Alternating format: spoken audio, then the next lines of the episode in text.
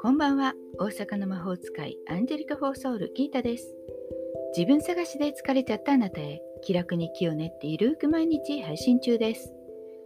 今日もギータの占いの小部屋へようこそ。あなたのためだけにカードを引きますね。では今あなたが占ってほしいことヒントが欲しいと思っていることを一つ思い浮かべてください。その間に私がカードを3枚引きます。何もなければ明日へのヒント。運試しでもどうぞ。気楽にいきましょう。では1枚目2枚目3枚目と言いますからそのどれか1枚を選んでください。いきますよ。1枚目2枚目3枚目。選べましたか？では1枚ずつカードのメッセージをお伝えします。1枚目を選んだあなたカップの5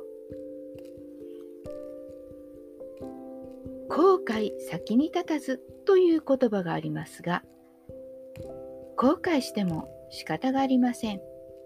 もちろん反省すべき点とかね覚えておく点はあるかもしれませんでもそれを今ずっと悩んでいるよりもこれからのこと新しいことを見ていきましょう顔を上げて前に進みましょう2枚目を選んだあなた。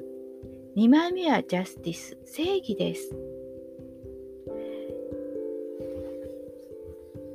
本当はこれがいいんだけど、まあみんながこれだからいいよね、なんて適当にやるんではなくて、いえ、これが正しいですっていうものを選んでみてはいかがですか？